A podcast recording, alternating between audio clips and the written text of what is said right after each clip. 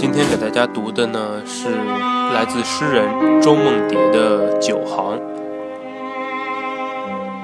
周梦蝶是一个很特立独行的诗人。当年他在台湾的时候，在明星咖啡馆的骑楼廊桥下支起了一个书摊儿，他只卖诗歌和文史哲的作品。但是呢。各地的文艺青年们都涌向他那里，像朝圣一般，而他的那个小小的书摊也成了台北的一个文化的圣地和符号。甚至在周梦蝶的诗歌得奖的时候，他都不去领奖。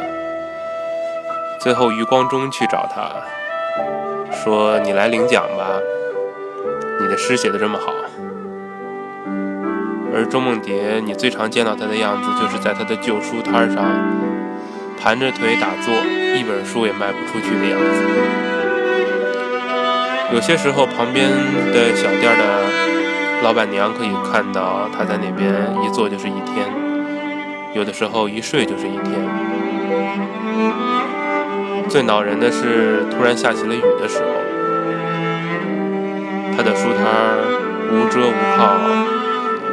在大雨之中匆忙盖好，而周梦蝶自己呢，也无处可去，只得冒着雨蜷缩在路旁。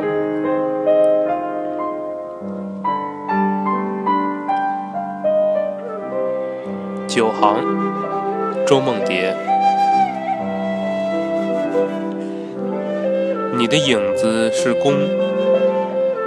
你以自己拉响自己，拉得很满很满。每天有太阳从东方摇落，一颗颗金红的秋枝完成于你风干了的手中。